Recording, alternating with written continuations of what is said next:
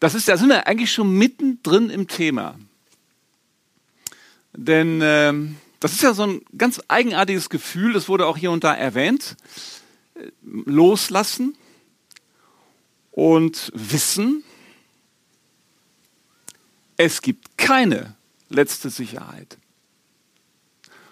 Wir tun alles dafür, dass die Kinder sicher sind, aber wir wissen, das Leben ist und bleibt ein Risiko.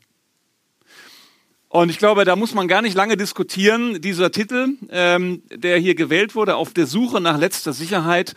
Letzte Sicherheit ist Quatsch.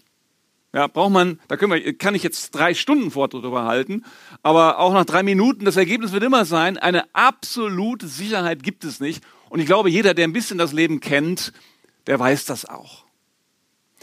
Ähm, ich möchte hier nicht letzte Sicherheiten im Sinne von Politik oder Physik oder Technik anbieten.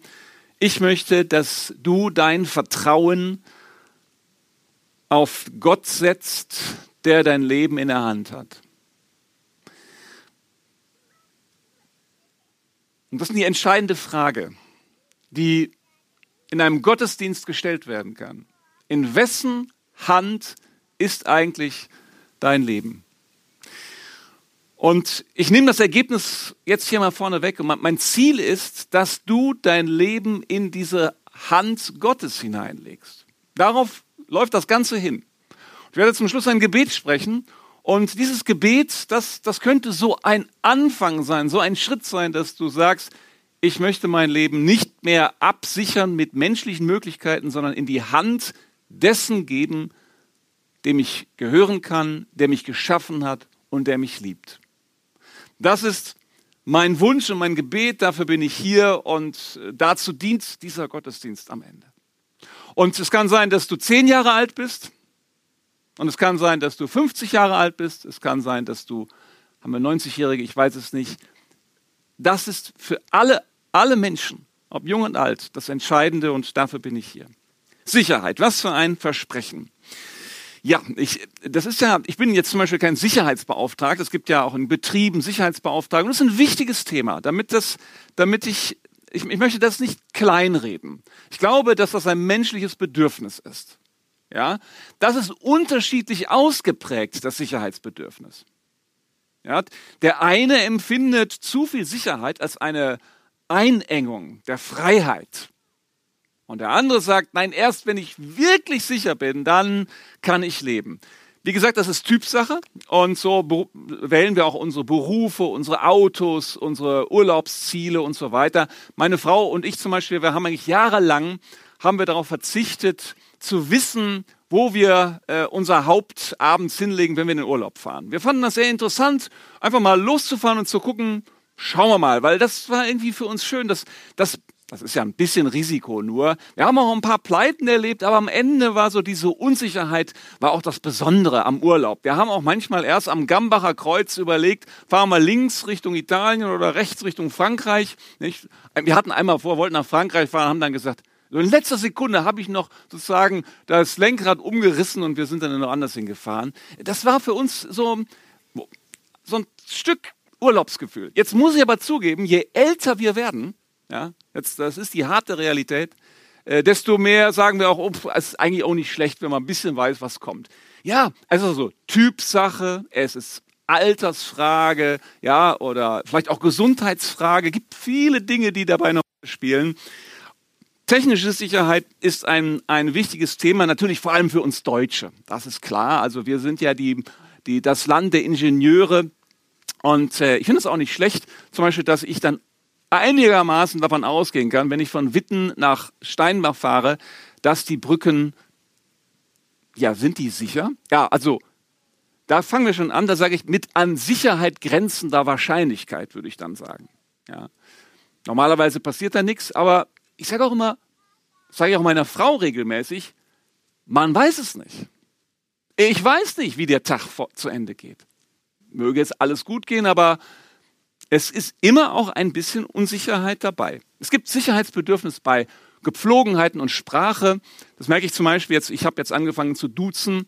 Äh, ich weiß, dass hier in der Gegend, das ist dann, das ist normal, aber es gibt auch andere Gemeinden und, und Gegenden, da würde man, wenn ich dann einfach anfange zu duzen, dann äh, käme ein komisches Gefühl auf. Ähm, und so ist, wenn man irgendwo fremd hinkommt, fühlt man sich vielleicht erstmal unsicher. Wie verhält man sich? Wie spricht man? Wenn man in ein anderes Land fährt, weiß man das auf jeden Fall. Ne? Man, man quatscht sich einfach und redet ein Zeugs. Da gibt es ja wunderbare Geschichten drüber. Oder man weiß nicht, wie begrüßt man sich. Ich weiß noch, wie ich einmal in den USA war und dort lebte. Und äh, ich habe das gelernt zu Hause, dass also äh, ich als Mann zuerst die Dame begrüße. Ja, das, ich glaube, es ist noch ungefähr so, aber das hat sich auch geändert. Aber so bin ich aufgewachsen. Ich weiß, in Amerika, dann ähm, war das irgendwie ganz komisch. Also da waren wir zu Besuch beim Professor und äh, der machte gar nichts. Ja. Ich dachte, was ist das denn für ein ungehobelter Pflegel, ja. Und ich habe dann erst im Laufe der Zeit gelernt, dass in den USA zum Teil zumindest die Gepflogenheit ist, dass die Dame sozusagen, die Frau, das, das Signal sendet, also du darfst mich jetzt begrüßen. Ja, natürlich ein bisschen anders. Und meine Frau hat das nicht gemacht, sondern die hat gewartet. Also nur ein kleines Beispiel dafür, wie unsicher man sich fühlen kann und wie wichtig Sicherheit auch in kulturellen Dingen ist. So, es gibt natürlich auch noch viel grundsätzlichere Dinge wie Arbeitslosigkeit. Das verursacht Unsicherheit. Oder wenn jemand krank ist, ernsthaft krank ist, wie unsicher er ist. Wir denken manchmal, und ich glaube, das ist auch gerade diese Corona-Zeit, wir denken ja manchmal, wir leben jetzt in der unsichersten Zeit, die die Weltgeschichte jemals gesehen hat.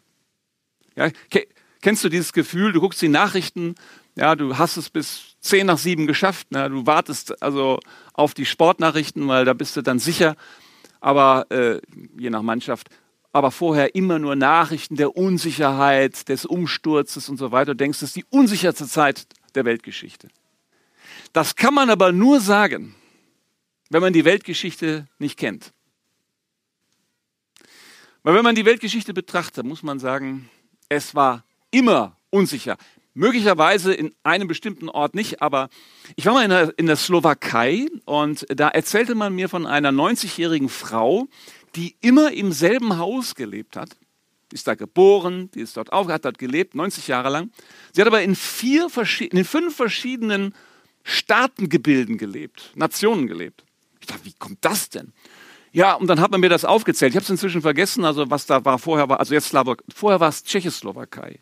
Äh, davor war das mal, das Haus stand mal kurze Zeit irgendwie, glaube ich, in Deutschland. Und weil die Grenzen sich ständig verschoben haben, hat sie in fünf verschiedenen Nationen gelebt. Fand ich interessant. Du lebst in einem Haus, aber in fünf Ländern. Da zeigt, das zeigt nur, deswegen sage ich das, die Menschen haben immer in großen Unsicherheiten gelebt. Und ich, ich, ich spreche noch gar nicht von Gesundheit. Wir sagen ja manchmal, wow, gefährlich, gefährlich. Ja, Leute, ich meine, es ist ja doch inzwischen bekannt, dass es auch vorher schon mal Pest und Cholera gab äh, und, und Grippen und, und die Menschen ausgeliefert waren. Also zu sagen, wir lebten heute in unsichersten Zeiten, ist schon, ist schon sehr gewagt auf jeden Fall. Und trotzdem suchen wir natürlich nach Sicherheit. Ich habe mich entschieden, über einen Mann zu berichten, der in eine sehr, sehr unsichere Situation hineinging, von dem die Bibel einmal erzählt. Sein Name ist Abraham, mit dem Gott seine Geschichte und mit seinem Volk Israel macht. Der Text, den ich jetzt lese, ist der Beginn der Geschichte Israels der Beginn der Geschichte Gottes mit diesem Volk. Und sie beginnt mit einem Mann und er heißt Abraham. Er lebt in dem Gebiet Euphrat, Tigris, also weit, weit östlich und nordöstlich von dem heutigen Israel. Und äh, er bekommt Folgendes gesagt. Nick. Gott sagt zu ihm, zu Abraham, geh aus deinem Land Geh aus deiner Verwandtschaft, geh aus deinem Haus, aus, aus dem Haus deines Vaters und geh in das Land, das ich dir zeigen werde. Das ist der schlichte Anfang einer riesigen und großartigen Geschichte. Geh aus deinem Haus, aus deiner Verwandtschaft in das Land, das ich dir zeigen werde. Abraham soll das sichere verlassen. Abraham soll das verlassen, was er kennt. Abraham soll das verlassen, was ihm feste Orientierungspunkte gibt für sein Handeln, für sein Sprechen, für sein Leben. Und vor ihm liegt nach menschlichem Maßstab die absolute Unsicherheit. In das Land, das ich dir zeigen werde. Ja, kann man leicht sagen. Ne? Es war weit weg. Ja, äh, keiner kannte es. Und es war voll von fremden Leuten, deren Sprache man nicht kennt und die äh, wahrscheinlich auch sehr gefährlich waren. Also Abraham hatte die absolute Sicherheit verlassen und ging in eine Unsicherheit hinein. Und deswegen, weil er das tat, ist Abraham durch die ganze Bibel hindurch bis heute sozusagen der Inbegriff von Glauben und Vertrauen. Er ist so, sagt man, der Vater des Glaubens. So wird er auch später dann genannt. Weil er sich darauf einließ. Und daran merkst du schon, das Gegenteil von Unsicherheit ist gar nicht unbedingt absolute Sicherheit, sondern das Gegenteil ist Vertrauen. Das Gegenteil ist Glauben. Und dafür will ich dich gewinnen. Dafür will ich dich gewinnen. Es gibt ganz übliche Reaktionen auf Unsicherheit. Und Abraham hätte das auch zeigen können. Die, die üblichste Reaktion auf Unsicherheit ist, wir suchen irgendwo Halt. Das ist doch völlig normal. Also du suchst Halt im Vertrauten, vielleicht suchst du Halt in schnellen Entscheidungen. Und ich habe neulich über den äh, mutmaßlichen oder doch wahrscheinlich ja Mörder von dem Politiker Lübcke in Kassel gelesen. Ähm, der von, der von sich sagte, dass er in seinem Hass Halt gefunden habe. Das habe ich mir, habe ich mir notiert. Das habe ich mir notiert. Habe ich gedacht, das ist ja unglaublich. Sein Mensch von sich sagt, dass er in seinem Hass auf jemanden Halt findet. Das zeigt, wenn du nichts mehr hast, wenn du gefühlsmäßig total am Ende bist und unsicher bist, und so hat dieser Mann offensichtlich gelebt hatte das Gefühl, wir werden überspült von Ausländern und man weiß überhaupt nicht mehr, ja, äh, äh, wie man sich verhalten soll, wie man reden soll. Also das war die Situation und da hat er in seinem Hass Halt gefunden. Ich fand das sehr, sehr bemerkenswert.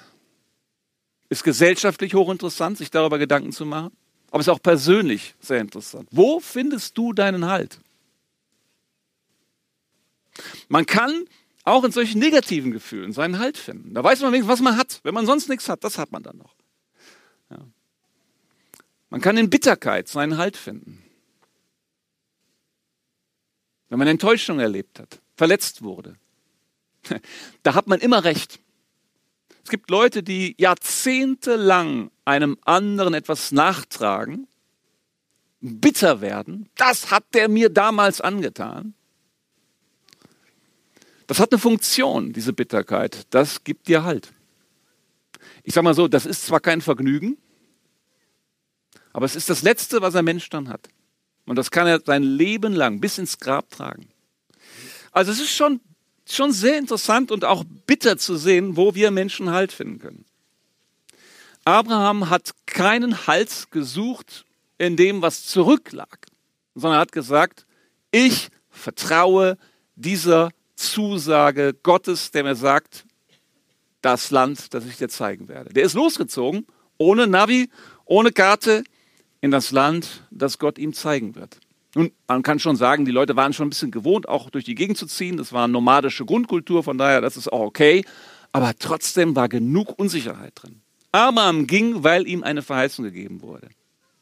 Ohne Vertrauen wäre er geblieben. Und das ist mein Thema heute Morgen. Wir müssen wissen, wem wir vertrauen wollen. Denn Vertrauen, das haben wir sowieso. Du kannst keinen Schritt voraus tun, ohne irgendeinen Vertrauensschuss, Vorschuss zu geben. Ohne irgendwem zu glauben. Es gibt ja Leute, die sagen, ja, ich glaube nur das, was ich sehe. Da muss ich sagen, also das ist echt schwierig. Ich hab, wir haben ja diesen Zollstock hier. Äh, ich habe mir ja immer noch mal überlegt, ähm, was ist eigentlich ein Meter? Das ist die Hälfte von dem hier, ist klar. Und da habe ich nochmal gedacht, es gab doch mal den Urmeter in, in Frankreich. Ich bin kein Physiker, aber so ein bisschen Es gibt ja, gibt ja Wikipedia und hab mal, ich habe auch mal Physik gehabt. Ähm, Urmeter. Aber da war doch irgendwas mit dem Urmeter. Der war, der war in Frankreich. Gut, dann habe ich nochmal gelesen. Ja, genau, da, da 1799 wurde der dann sozusagen da gemessen. Ganz interessante Sache, wie der zustande gekommen ist. Und da hat man gesagt, okay, das ist jetzt ein Meter, dann hat man das auf so Metall gebracht und da mussten sich alle Meter, die dann irgendwo weitergehen, mussten sich daran messen. Dann sind die da hingepilgert und haben gesagt, ah, okay, das ist also jetzt der Meter, dann mache ich das und nehme das mit nach Deutschland. Dann gab es auch einen Urmeter in Deutschland und so. Aber alles von Paris her. Über, ich glaube, fast 100 Jahre. Man hat aber dann irgendwann gesagt, also auch Metall, auch Metall verändert sich. Ja wird ein bisschen kleiner, größer, je nach Temperatur. Jetzt für unseren Ohrring oder was weiß ich, ist das jetzt nicht so relevant, aber für den Urmeter schon, weil ja Präzisionstechnik jetzt hergestellt werden musste. Und da hat man gesagt, also das funktioniert nicht. Ja, und da hat man dann in diesem im letzten Jahrhundert, nicht im letzten Jahrhundert hat man da angefangen, den Meter zu orientieren an der Wellenlänge zum Beispiel und später an der Lichtgeschwindigkeit. Das hat man also zwei, dreimal geändert und da habe ich so gedacht, gucke mal einer Sie, ich habe gedacht mit dem Meter, das wäre 100% sicher. Ist aber nicht sicher. Und trotzdem vertraue ich, dass es ungefähr stimmt. Also ich meine, das ist natürlich auch der Punkt, ob das jetzt das ein Meter oder das, das spielt jetzt nicht so die große Rolle, ja, für diese Messung. Es gibt für andere Dinge ist es vielleicht dann schon wichtig. Ich habe Vertrauen darauf, dass es stimmt und dass ich wenn ich eben irgendwo langfahre, herangehe, dass die Sachen ungefähr stimmen und ich mich darauf verlassen kann, ob ich über eine Brücke fahre, wie ich das schon sagte, oder was auch immer. Die Frage ist, gibt es etwas in deinem Leben, dem du 100% vertrauen kannst? Das ist die Grundfrage. Und ich bin überzeugt, der christliche Glaube bietet eine fantastische Grundlage für unser Leben, weil wir wissen, wem wir vertrauen können, wem wir gehören und wo wir hingehen. Ich selber bin ein Mensch, der äh, erst mit 20 Jahren, mit erst kann man sagen, aber äh, eigentlich recht früh, aber ich fand es schon relativ spät, mit 20 Jahren angefangen hat, Jesus Christus ganz mein Leben anzuvertrauen. Vorher habe ich ganz nach meinem eigenen Gutdünken gelebt, mehr oder weniger, und habe gemerkt, mir geht jeder Maßstab verloren. Und ich habe gemerkt, so kann ich aber nicht weiterleben. Ich habe dann angefangen, als junger Mann diesem Jesus Christus zu vertrauen. Das ist schon ein paar Jahre her. Aber ich stehe hier vor dir und sage, das ist das Beste, was mir passieren konnte und das Beste, was dir passieren kann, wenn du dein Leben in diese zuverlässige Hand Gottes legst. Wenn du sagst, ich will dir Gott gehören. Und ich möchte das nochmal an einem, einem Punkt deutlich machen. Ich bin ein Mensch, der weiß, woher er kommt, nämlich von Gott geschaffen und geliebt. Ich bin ein Mensch, der weiß, wem er gehört, nämlich diesem Gott, der diese, Hand in, diese Welt in seiner Hand hat und der auch jede Krise letztendlich in seiner Hand hat. Und ich weiß, wohin ich gehe, nämlich zu ihm hin. Und auch wenn die Welt einmal zu Ende ist, Gott ist nicht zu Ende. So, das mal ganz kurz gesagt, da muss man sich mal vorstellen, wie ich hier stehe. Das, das ist zum Freuen, zum Ausflippen. Das ist irre so leben zu können. Ich habe genauso viele Unsicherheiten in meinem Leben wie du, wie du, wie du, wie jeder andere. Äußerlich gesehen wahrscheinlich weniger als Menschen in anderen Kontinenten, in anderen Umständen. Okay. Aber wir haben alle ein Leben, wo wir eigentlich nicht wissen, wie geht es wirklich weiter. Das ist so. Aber im Glauben sagen zu können, ich weiß, woher ich komme, ich weiß, wem ich gehöre und ich weiß, wohin ich gehe, ist einfach großartig. Und ich muss sagen, ich verstehe gar nicht, wie ein Mensch daran vorbeigehen kann und sagen kann, das interessiert mich nicht. Ich glaube nur, was ich sehe. Ja, denkst du. Das gibt es überhaupt nicht, dass du nur glaubst, was du siehst. Du kannst so nicht leben. Und wenn du das einmal verstanden hast, dann ist die Frage, wem du denn dein Leben geben willst, folgerichtig wichtig. Und ich möchte hier eine Antwort präsentieren. Es gibt einen sehr bekannten Maler, Paul Gauguin, ein Franzose. Äh, der ist bekannt durch seine, äh, durch seine Bilder, die er äh, von tahitianischen Schönheiten gemalt hat, vor allem. Aber er hat auch anderes gemalt. Und vor allem, das ist ein interessantes Bild, eines, eigentlich sein, sein Meisterwerk, Ein riesiges Bild, ich glaube vier Meter lang, fast zwei Meter hoch. Ähm, und er hat dieses Bild äh, über einen längeren Zeitraum gemalt. Ein finsteres Bild. Und äh, er hat gesagt, ich, ich male dieses Bild und danach nehme ich mir das Leben. Und dieses Bild trägt den Titel, ein interessanter Titel, Woher kommen wir? Wer sind wir? Und wohin gehen wir? Was ist das für ein Titel für ein Bild? Drei Fragen. Und es ist ganz offensichtlich, er, er wusste nicht mehr, wie er diese Fragen beantworten kann. Er hat dann versucht, sich das Leben zu nehmen, hat überlebt, war dann bis an sein Lebensende krank deswegen. Und ich mag diesen Mann. Er lebt schon lange nicht mehr, aber ich, ich mag ihn, weil er ehrlich war. Aber er tut, es hat mir auch, wenn ich, als ich darüber las, das erste Mal, hat mir das Herz wirklich fast zerbrochen, weil ich dachte, wie kann es sein, dass ein Mensch diese drei Fragen unbeantwortet hat und dann auch seinem Leben ein Ende äh, machen will. Ich habe gedacht, wie gut wäre es, wenn dieser Mann diese Fragen hätte beantworten können, so wie ich es beantworten darf. Ich weiß, woher ich komme, nämlich ich komme von Gott. Ich weiß, dass ich ihm gehöre und ich weiß, dass ich in seine Zukunft gehe. Und ich möchte nicht, dass einer hier weggeht, der diese Fragen nicht beantworten kann.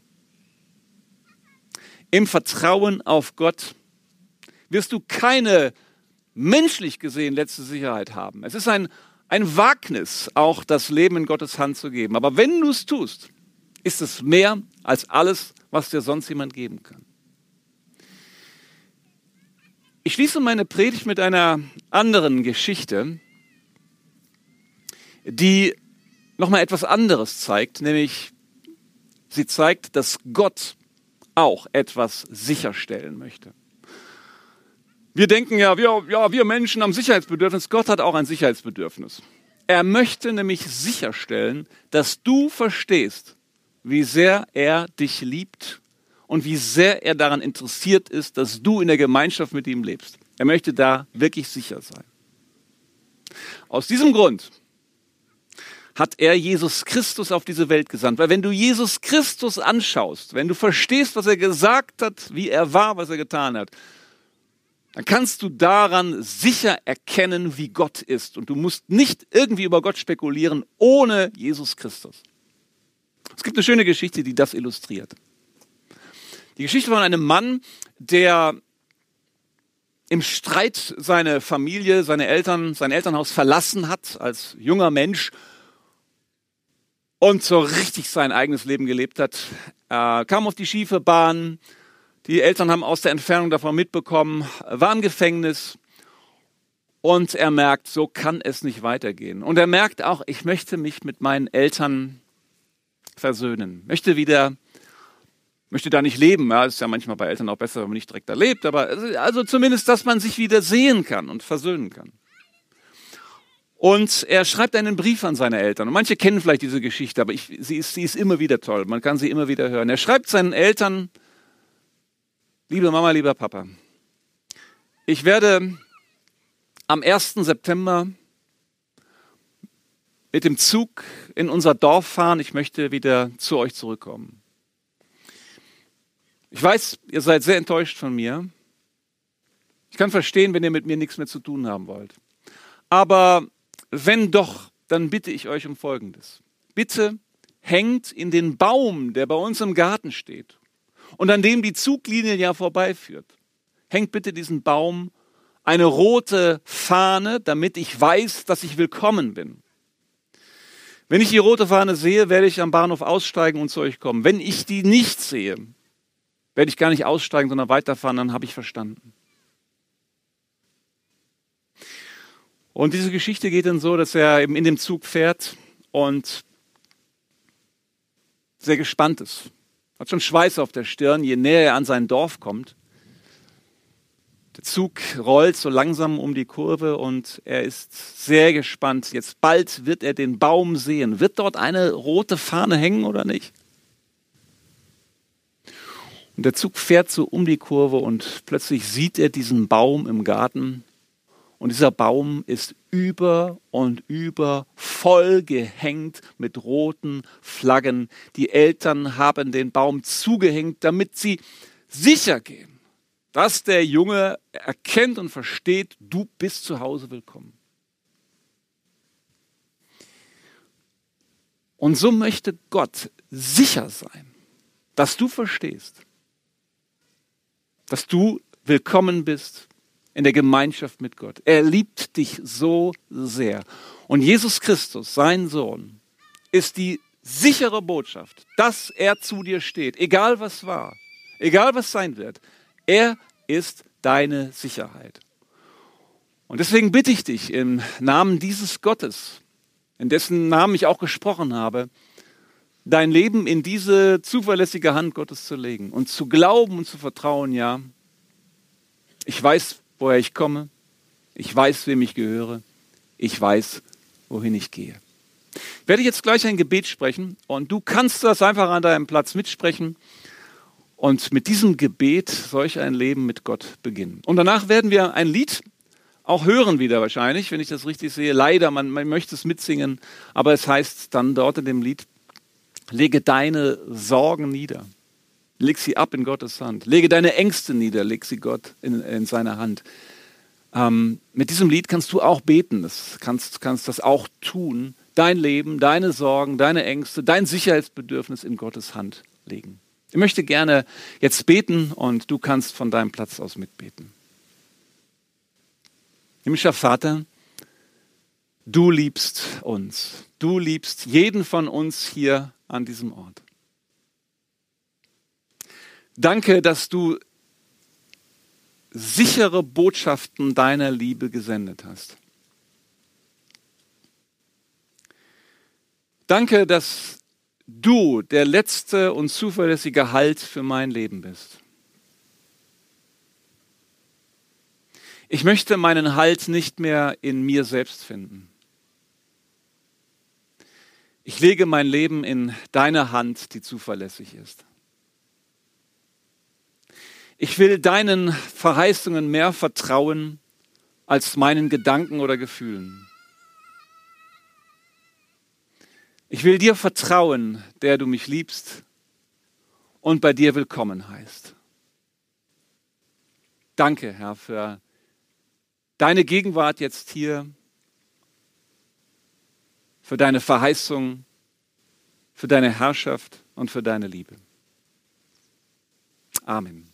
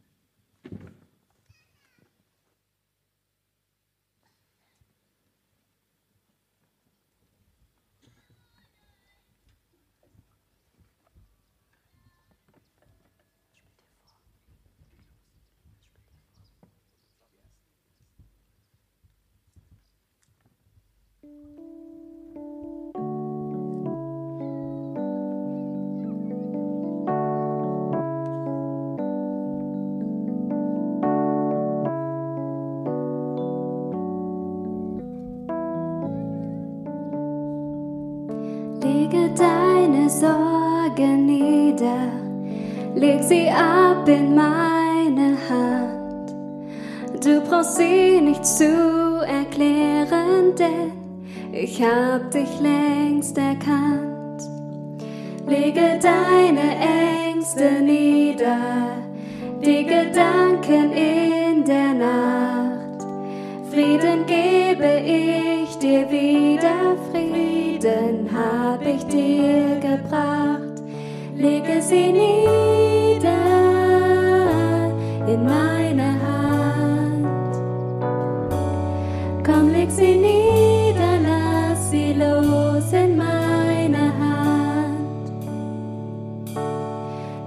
Lege sie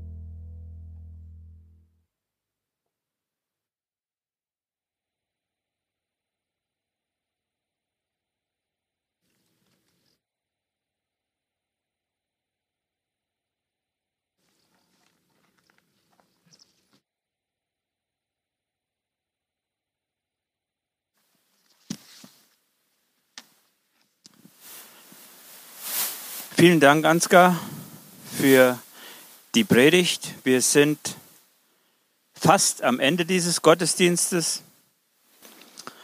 Und am Ende dieses Gottesdienstes bleibt es natürlich nochmal ganz herzlichen Dank zu sagen.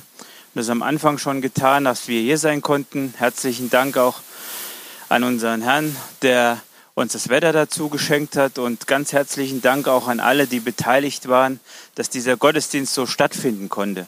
Ihr seht hier ein bisschen Technik, vielleicht auch ein bisschen viel Technik.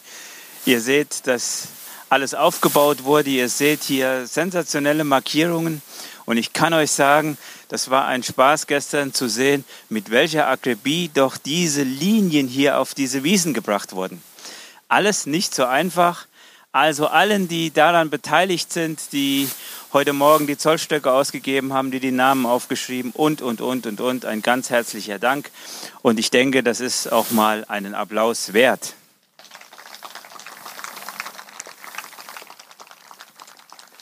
Leider können wir nicht jeden Sonntag diesen Gottesdienst hier an dieser Schule stattfinden lassen. Es wäre eigentlich toll und es wäre noch schöner, wenn wir auch immer nur irgendwie Sommer hätten. Dann könnten wir das vielleicht überlegen in diesen Zeiten.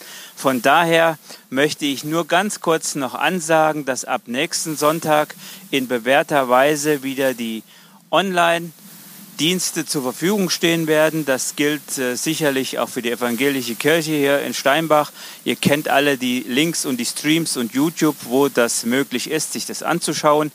Für unsere Gemeinde gilt, dass wir ab nächsten Sonntag wieder den, ich möchte es mal sagen, bewährten Hybrid-Gottesdienst haben. Das heißt, wir haben eine bestimmte Anzahl an Sitzplätzen im Gemeindehaus zur Verfügung.